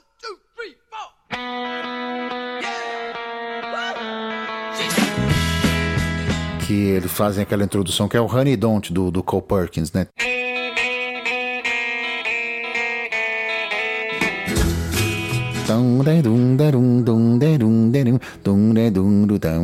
Aí o, o Jay Wacker diz o seguinte, que o Raul mandou aquilo pra ele, falou assim, ah, não, faz isso aqui, mos- mostrou com a versão do, do For Sale, né, do Beatles For Sale, aquele que é a versão que o, que o Ringo canta, né, dessa música do Cole Perkins. Ele falou assim, mas Raul, eh, você quer que eu faça uma coisa inspirada, parecida? Não, eu falei, eu quero que você faça igualzinho isso aí. Mas eu falei assim, mas como eu vou fazer igualzinho? Eu falei, ah, cara, isso aqui vai dar problema, vai ter plágio. Ele falou, não, deixa comigo, John Lennon é meu amigo. e põe no disco. E o riff é, é exatamente o mesmo, né? Que é o Diabo é o pai do rock, foi ele que me deu um toque, que é essa música aqui, pra quem conhece a obra do Raul mais profundamente, é isso. O riff é igualzinho do Honey Don't, do versão dos Beatles no, no, no- no Beatles for Sale. É isso aí. Bom, e essa aqui encerra o lado A do disco, né? Uma prática também que nessa época é, a gente tá vendo que é recorrente, né? Você fechar esse lado A mais nessa onda, essa balada mais melancólica pra abrir o lado B lá pra cima de novo, né? Mais uma característica do Raul produtor, né? É, exatamente. Bom, vamos virar esse disco então, ver o que tem do outro lado?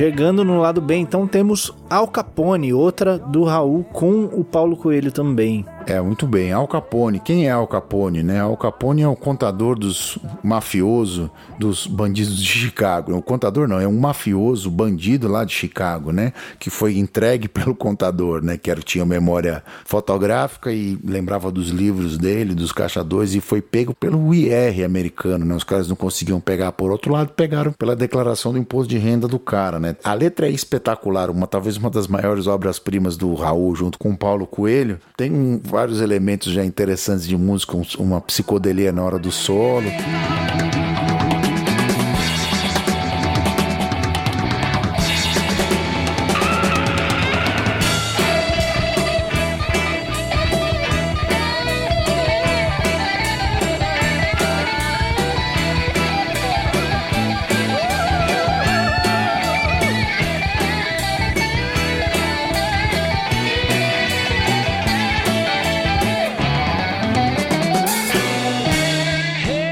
Estrutura de, de rock básico, né?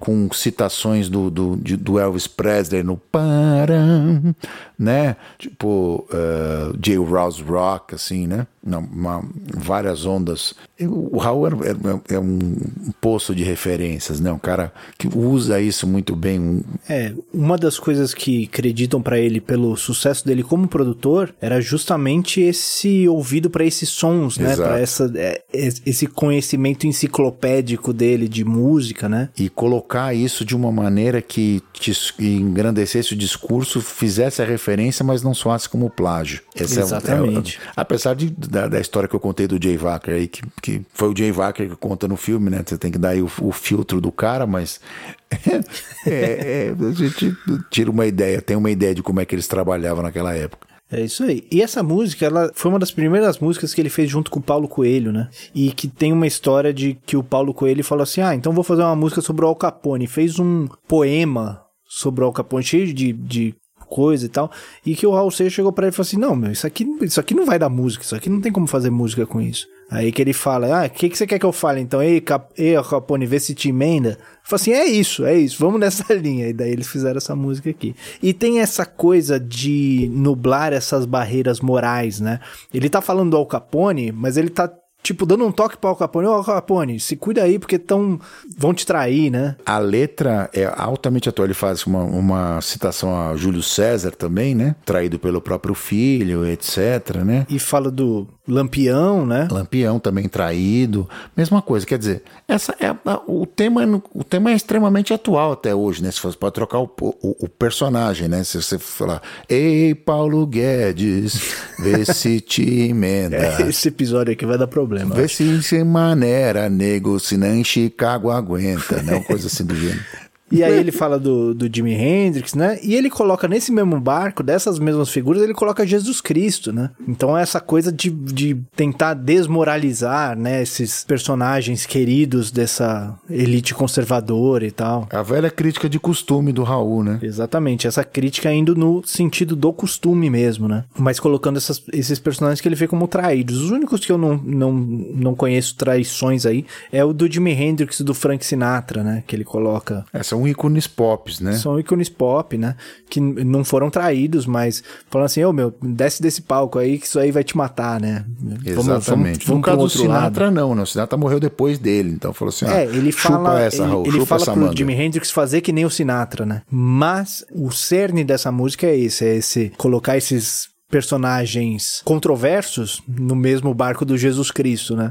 Eu vejo como ele traçando um caminho pra chegar nesse ponto. O objetivo dele era meio esse, assim, eu acho. Por aí mesmo, concordo. Inclusive, falando pro Jesus Cristo, eu falei assim: Meu, para com essa besteira aí de morrer na cruz, de- deixa seu pai pra lá. Essa coisa de deixar o pai de lado, né? Não, não Foge pra morrer em paz, né? quebrar as tradições, os, os conservadorismos, né? Não faz o que esse velho tá falando, não. Segue seu Exatamente. caminho. É isso aí. Incrível, né? E usando Jesus Cristo pra trazer essa mensagem é extremamente agressivo, né? No sentido de costumes e tal. É, principalmente se você for pensar na sociedade conservadora da época, né? Exatamente, né? Seguindo em frente, então, temos How Could I Know? Love Was to Go. Reformulation, rearrange the game you're in. Let us start from the begin. With confidence you'll win. That's the reason you were born. Cause Jesus Christ, man. A How Could I Know é, um- é uma música interessante, né? Ele, ele fala com, com. faz um discurso antes, né? Dizendo onde ele tá, quando ele tá gravando, qual é a ideia. e A tal. versão que eu tenho não tem esse, esse discurso. É, a versão original tem esse, essa história, né? É a versão original do disco original que tem esse, esse discurso? É, é a versão original do disco original que tem o discurso. Eles gravam algumas músicas em inglês, tanto desse disco quanto do próximo, para o mercado internacional, que acabou não acontecendo, né?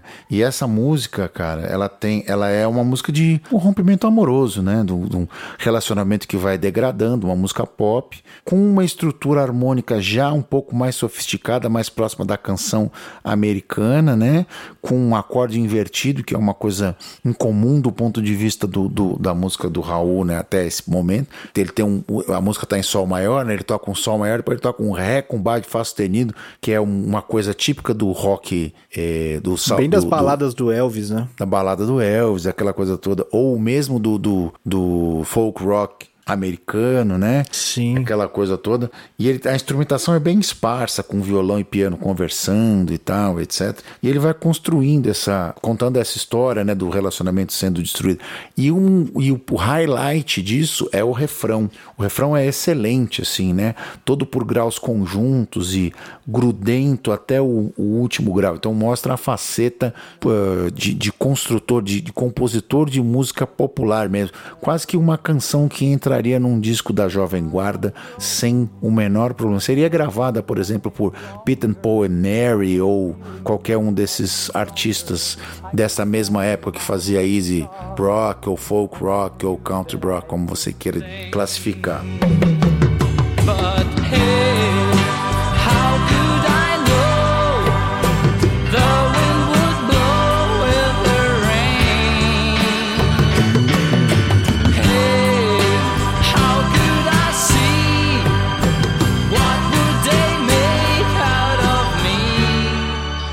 Também é uma grande performance vocal do Raul. O Raul canta muito bem nessa, nesta música. E, a- e ele vai usando aquele preceito que ele usa sempre de fazer o crescimento da dinâmica, né? Ainda que com uma instrumentação esparsa, ele vai colocando pianos, com, o piano vai crescendo com mais notas e etc. Vai etc. entrando bateria, né? Então, batera lá no fim e etc. o coral e etc. E com uma canção super curta, né? De menos de três minutos, ele consegue colocar, encaixar tudo isso dentro. Exatamente. A história que eu ouvi dessa música é que essa música ele tinha feito pra enviar pro Elvis. Ele queria mandar essa música pro Elvis pra ver se ele gostava, se ele gravava. Mas ele acabou nunca enviando. Tanto que essa, essa gravação com essa descrição, né, do, do estúdio, do estúdio da CBS, etc., que tem no começo, seria pra identificar, pra quando chegasse no Elvis, ele saber de onde que é. This morning, we're recording here at CBS studio in Brazil. This is one channel recording in Monorail. Right about now, started things off a little thing called How Could I Know Love Was to Go by Raulzito. Hope you enjoyed the song.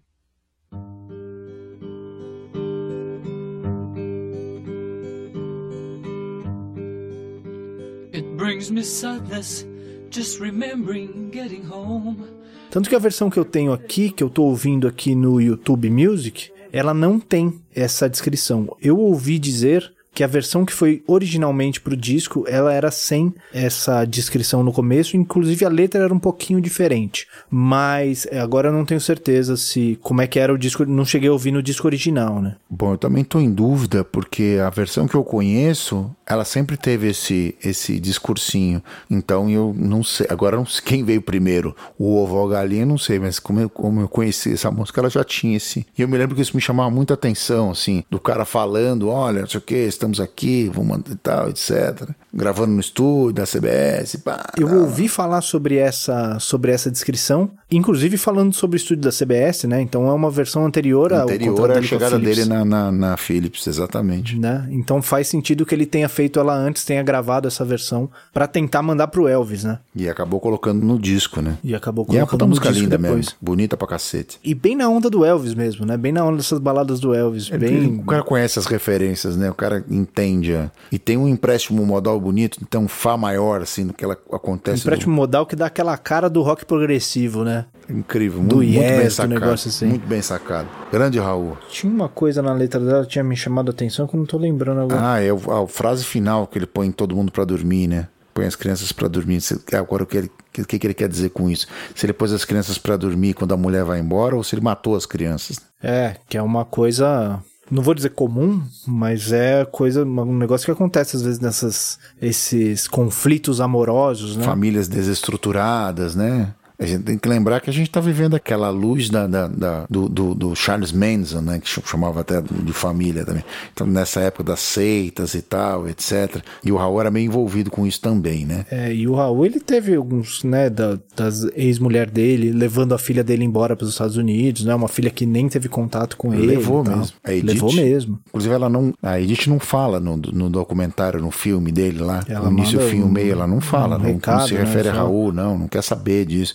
A filha até se manifesta, mas a ex-mulher não quer nem ouvir falar disso. Deve ter molhado a rosquinha no café do capeta mesmo, né? Com, com o Raul, né? Imagina. é isso aí. Bom, e seguindo em frente então, temos a Rokishi, que é mais uma, o próprio nome já entrega, né, para onde é que eles estão indo com essa aí.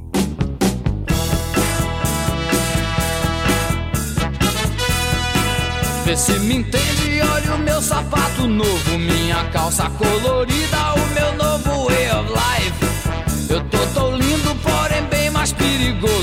perigoso. Aprendi a ficar quieto e começar tudo de novo. O que eu quero. É, é- essa é um, é um tipo de, de música que vai naquela mesma ordem de ligar o rock internacional com a música é, brasileira. Ele tem uma citação no começo com os metais e o pompom na linha do baixo que relembra o, o Peter Gunn, né, o tema do Peter verdade. Gunn. Não é exatamente o tema, mas ele o Raul usa de referência, né? Tem um eco ali, né? Exato. E eles vão chamar isso aí, se eu tiver que colocar isso dentro da gaveta de algum estilo, eu chamava isso de funk rock, assim. Bem à luz do que se- que estava fazendo o Tim Maia, o Roberto Carlos nessa época, né? Uma coisa do- do- dos brancos bra- da música pop brasileira se aproximando do soul internacional, né? Que era uma evolução do rock adiante, né? Até o próprio Elvis chegou a gravar coisas mais soul e etc, né? A melodia tem um sabor nordestino, né?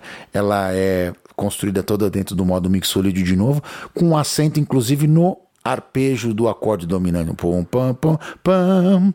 Tem até aquela ah, uma, uma parte dela que acontece no dentro do, do, do acorde T7. Se você que aí que é o nosso ouvinte no, no, no- o irmão mais, mais velho do Clube do Disco, né, do Semibreves de Teoria Musical, sabe do que eu estou falando, né? Sabe do acorde dominante, a construção dele e em que modo ele está associado. E isso dá aquele sabor nordestino para a canção, né? E a gente já falou sobre isso, mas não custa lembrar que isso também é o acorde de blues, né? Também é a mesma coisa. Tá aí a conexão harmônico-melódica que a gente falou lá no começo. Tem uma história sobre o arranjo dessa música, que o arranjo dessa música era pra ser mais uma daquelas que teria uma levada de machixe no, no- na primeira parte e a levada de rock no, no meio. Mas que o Jay Wacker se incomodou com isso porque seria uma repetição do que eles já fizeram no Mosca da Sopa, já fizeram no Let Me Sing. Então ele falou assim, meu, vamos fazer um negócio diferente, vamos fazer um negócio diferente. E daí ele propôs esse outro arranjo que vai né, mais nessa onda funk rock aí, né? Mas a melodia da parte A, ela já tem muito esse sabor nordestino. Ele passa mesmo sem a levada nordestina por trás, né? Tem um sabor até meio de repente, ali não na mesma velocidade de um repente, né? Mas as mesmas estruturas melódicas e tal. Então tem essa tem essa mesma ideia aí. Se o final é normal, pra que correr? E se morrer é ruim, mas é comum. Se o caixão vai levar de um em um, e se o dinheiro não pode socorrer. Que eu só quero bastante pra comer, pra viver, pra vestir e pra calçar. Mesmo sendo um pouquinho, se não faltar, eu só quero esse tanto todo dia. Pra que tanta ganância e correria, se ninguém veio aqui para ficar? Eu tinha medo do seu medo do que eu faço, medo de cair no laço que você me preparou. E tem uma frase emblemática no, no refrão, né? Que é o que eu quero, eu vou conseguir. que você mandou, que eu quero, eu vou conseguir. É, o que eu quero,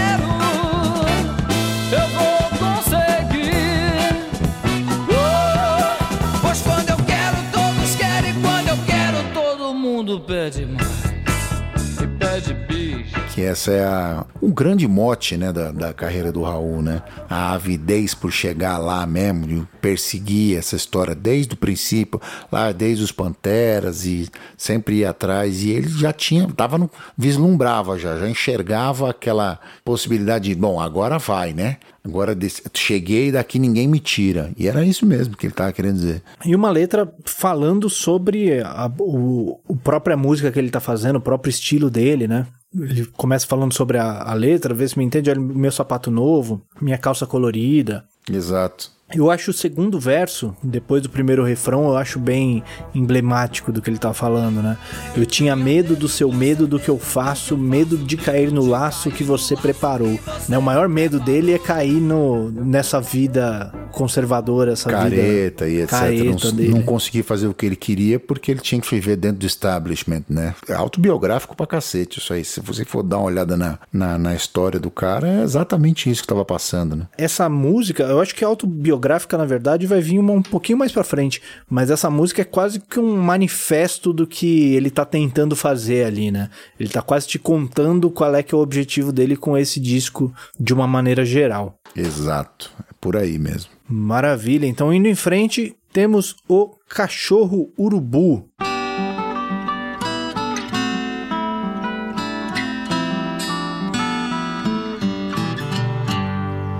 Baby, essa estrada é comprida, ela não tem saída.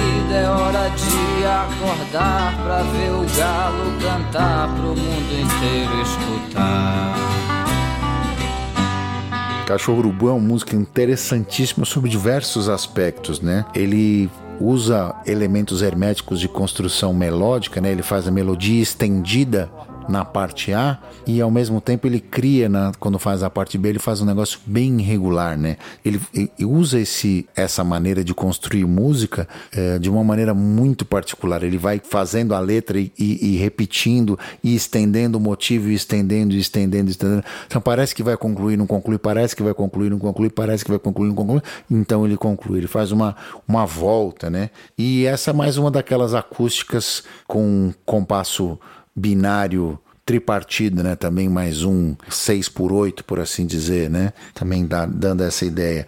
E ele volta, em alguns momentos, ele põe de volta a regularidade nessa métrica da melodia para poder trazer, buscar o ouvinte para tirar ele daquela sensação de loop e colocar dentro de um padrão mais pop. Então é, é esse equilíbrio, essa dicotomia que ele sempre vive, né? Do, do, entre o hermetismo e o popular. É isso aí. E eu ouço um outro eco nessa música. A gente já falou muito sobre as influências do Raul, do Luiz Gonzaga, do Elvis, etc. Aqui eu ouço uma outra influência do. Eu ouço uma cara de Bob Dylan nessa música aí. Essa do, do, do- da, da melodia ficar sendo estendida, estendida. É. Isso é Bob Dylan pra cacete. Até mesmo. do timbre da voz. O timbre da voz dessa música fica meio parecido com o Bob Dylan em umas horas, aquele timbre nasal. E até o lance do violão, né? essa- esse lance meio folk rock. É, eu acho essa música bem inspirada pelo Bob Dylan. E a letra dela, ele tá falando sobre essa ideia de que ah, o mundo está perdido e que, né, as a, o- a coisa já acabou, já não tem mais jeito e tal. Ele fala assim: Meu, peraí, a gente acabou de chegar aqui, sabe? Você já teve sua chance, deixa a gente construir o nosso. Você tá me desligando já de cara? Não, deixa eu fazer o meu aqui, né, bicho? né? Ele começa falando assim: essa estrada é comprida e ela não tem saída. Mas a gente precisa trilhar ela, né? A gente precisa ir em frente. Não, não dá pra achar que, como ele fala aqui no meio, todo jornal que eu leio me diz que a gente já era, que já não é mais primavera. Diz que a gente já era, que já não é mais primavera. Ou baby, a gente ainda nem começou, né? Não vamos se entregar, né? Exato. Que a coisa já era. Vamos, vamos em frente. E aí chegamos no fim do disco, que curiosamente foi a primeira música a fazer sucesso desse disco, né? Porque ela saiu como single. Exatamente, é, é, é o- é uma das mais emblemáticas de todos, né? Não só desse disco, mas da carreira do Raul como um todo, né?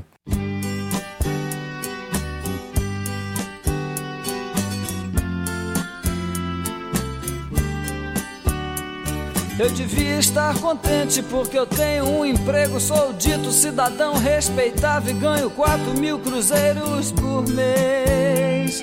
Eu devia agradecer ao senhor por ter tido sucesso na vida como artista. Eu devia estar feliz porque consegui comprar um Corcel 73.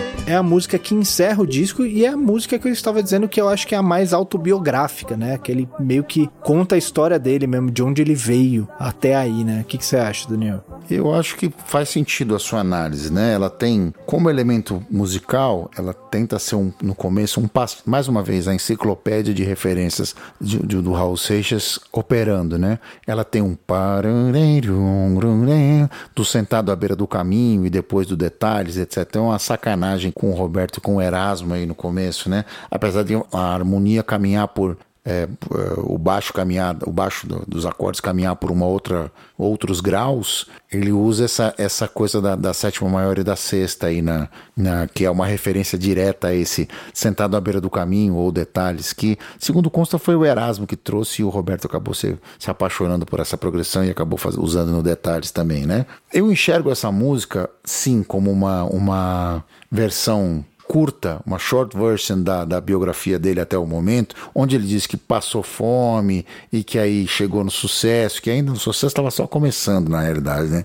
Ele iria muito mais longe, mas ele já sentia, já começava a sentir o cheiro por ser um homem da indústria, por entender que aquele negócio ia fazer barulho mesmo, ele já sabia que o negócio ali ia ser sério, ele ia para as cabeças mesmo com esse disco e tal. E ele usa esse, essa essa música com os elementos musicais que ele coloca no arranjo são mais próximos para ilustrar esse, essa música que se fazia naquele momento. Então tem cordas, tem flautas, tem, tem umas violas, tem umas coisas é, diferentes que não apareceram. Aí. Essa música é pra gastar o orçamento da gravadora. Ex- exatamente, ele pegou, deixou pra última, né? E o que, que ele fez? Ele queria mostrar dentro de, um, de, um, de um- uma espécie de pastiche no que se fazia na época o próprio inconformismo dele. E ele usa como elemento musical a melodia toda espremida, cantada muitas vezes em semicolcheias, para que ele possa colocar todo aquele discurso, todo aquele, como alguma coisa que No uma pessoa que documentário tivesse... chamam isso de pré-rap, né? Isso, exatamente. Da- uma da co- le- ter mais letra do que espaço na mais música. letra do que espaço. Isso mostra, era uma necessidade, uma urgência de se mostrar esse inconformismo. Pode vir um pouquinho do repente isso também, né? Também. Pensando agora, fazendo um- uma ponte com o que eu falei agora há pouco. Ele tem isso povoando o seu inconsciente, né? Por ser soteropolitano, por ser baiano, por ser nordestino, é, você não vai passar incólume a essa influência, né? E, e ele vai construindo esse discurso, um discurso de inconformismo. Fala assim, bom, cheguei, e agora? É só isso mesmo? Eu acabei de chegar, gente. Vocês já estão me incensando e etc, e etc, e etc. Eu tenho muita coisa para fazer ainda e não posso ficar aqui parado. Que é o que é uma frase da, da própria letra dele, né? Ele diz isso palavras textuais, né? É, essa letra dela eu enxergo muito assim, essa trajetória dele até aí, mas até o ponto de produtor, né? Ele fala assim: Meu, eu devia estar feliz aqui, ganhando esse salário, tendo essa vida confortável, conseguindo comprar o carro, o carro que seria o carro do ano, né, na época, conseguir morar em, em Ipanema depois de ter passado fome, o vencido na vida aí, acho que é até esse ponto desse emprego confortável. E daí que ele fala, mas essa vidinha dentro dessa caixinha não é uma coisa que me agrada, eu não gosto. Eu devia estar feliz, devia estar feliz pelo Senhor ter me concedido domingo para ir à família no Jardim Zoológico, né? Essa coisa assim de você ter a sua vida que você trabalha de segunda a sexta, sábado você descansa no domingo. Essa vida dentro desses moldes dessa sociedade da época não era uma coisa que agradava a ele, mesmo ele tendo tudo que todo mundo queria ter, mesmo ele tendo tudo o que seria o, o mais desejado da época, ele não queria isso, né? Ele queria ir para um outro lado, que é fazer essa música, né? Ir para uma outra direção, né? Exatamente, ele, ele manifesta esse inconformismo na letra toda, né? E ele faz críticas sociais pesadas, né? Porque ele fala: você acredita que é um doutor, padre ou policial que está contribuindo com sua parte para o nosso belo quadro social? Ou seja, ele vai pro confronto mesmo, tá? vai direto, na, na- botando o dedo na ferida. Você acha que é isso mesmo? É só isso? E aí que ele diz que você, comigo não, eu não me sento no trono do apartamento com a boca escancarada, cheia de dentes, esperando a morte chegar. Esperando a morte chegar. Ele não, não, ele vai- não É, vai, eu não não vai quero fazer parar parte, por aqui, né? Não vai parar desse. Não, não, não, não vou fazer parte desse establishment. Não vou ficar aqui como produtor da CBS, trabalhando de terninho. Eu quero muito mais que isso, né? Eu quero algo muito maior. Porque aí é o grande, o grande mistério metafórico dessa letra, né? Onde ele diz: Porque longe das cercas embandeiradas que separam quintais, no cume calmo do meu olho que vê assenta a sombra sonora de um disco voador. Sonora de um disco voador. Ou seja, o que, que ele quer dizer com isso? A mim, eu, literalmente eu não posso afirmar, mas a maneira como eu entendo e como sempre entendi esse verso, essa frase, é porque a- longe das cercas embandeiradas que separam quintais, ou seja, longe da sociedade urbana, onde todos os seus papéis estão de- definidos, onde o patrimônio está protegido, Essas cercas separando os quintais do dos filmes americanos, Dos né? filmes Do- americanos, aquela coisa da cerquinha. da vida de condomínio que a gente tem aqui, né? Os subúrbios americanos seriam os condomínios fechados aqui. Exato. E aí tem no cume calmo do meu olho que vê assenta a sombra sonora de um disco voador. Ou seja, eu vislumbro algo muito maior do que, de maneira shakespeariana aqui, é, existe coisa que muito maior do que supõe a nossa van filosofia, né? Eu preciso enxergar muito mais longe, eu preciso ver coisas que você, da sua visão burgue, pequeno burguesa, nunca vai conseguir enxergar. Essa é a ideia, essa é a metáfora da sombra sonora do disco voador. A sombra sonora é um- a- uma colocação metonímica da melhor qualidade, inclusive, aí, né? É, isso aí, é, eu enxergo mais ou menos da mesma forma esse trecho. E aí a gente encerra a música então com o Ouro de Tolo. E aí, Daniel, o que você tem mais pra dizer pra gente sobre esse disco, sobre essa obra completa? Como a gente já falou, esse é um dos artistas mais pedidos aqui do Clube do Disco. Todo mundo pedia: ah, por que vocês não fazem um Raul Seixas? Isso tanto no nosso grupo de apoiadores quanto na minha relação pessoal com amigos e tal. Raul Seixas é um, um- talvez um artista único mesmo nesse sentido, que transcende classe social, nível intelectual, que está arraigado na história da cultura da música popular brasileira, de uma maneira que talvez ele fosse, talvez o primeiro grande roqueiro brasileiro a fazer sucesso mesmo comercial, não necessariamente tocando só rock, mas tendo o rock e o inconformismo, quando o rock e inconformismo andavam juntos, né? Porque isso já não existe mais. Nesse sentido, o rock morreu sim, tá? Eu não quero dizer, não quero ser o arauto do apocalipse aqui, mas no sentido do inconformismo e da voz contracultural, o rock morreu, né? E o Raul é, é essa voz, ele ainda tem isso dentro dele, no sentido de transgredir no termo, na, na tradução mais ampla do termo. ele, diferente dos seus pares da época, que também se sentiam sufocados pela ditadura que, que, os, que, que os cercavam, que era o regime vigente no país, não fazia uma crítica política direta ao regime. Ele fazia uma crítica mais ampla ao, à sociedade como um todo, às aspirações pequeno-burguesas, à acomodação e ao suposto sucesso que essas famílias queriam. Sejam do, do, do sogro dele que não queria que ele fosse músico, se fosse do pai dele que queria que ele estudasse, ou que fosse da sociedade que o pressionasse para ter uma, uma, uma espécie de sucesso. Ele não achava nada disso engraçado. Ele queria mesmo era transformar o, o entorno, o seu entorno, através da sua visão artística, contestadora, cínica e extremamente agressiva. Raul Seixas é um, é um artista único na história da música popular e na história do rock brasileiro. Talvez um exemplar, uma ave rara e faz muita falta. Talvez isso não seja mais possível diante do, do cenário do rock de hoje em dia, mas é, é muito bom ouvir e revisionar essa história, né? Que o mito Raul Seixas foi, aí, como a gente disse lá no começo do episódio, tão enfiado nessa coisa jocosa, de chacota, e das pessoas se ligarem do fim dele, ele já alcoólatra, em frangalhos, com problemas no pâncreas, no fígado, se apresentando em péssimas condições de saúde. Raul Seixas era muito mais que isso, muito mais que esse farrapo que as pessoas insistem em lembrar, insistem em incensar e dizer que ele era simplesmente um maluco. Muito pelo contrário, ele não era de maluco, ele não tinha nada. É isso. É isso aí, bom, acho que eu não tenho mais nada pra acrescentar depois dessa finalização aí. Então, acho que entregamos mais um, hein, Daniel? Mais um Clube do Disco entregue. Mais um entregue, viva Raul Seixas.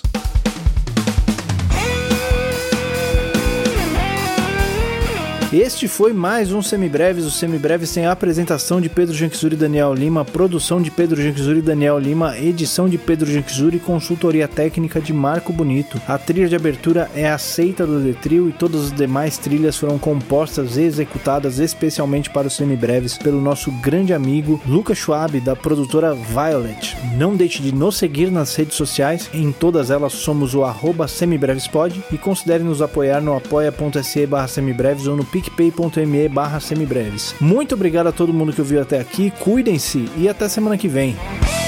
Valeu, gente. Muito obrigado. A gente se ouve por aí. Um abraço a todos.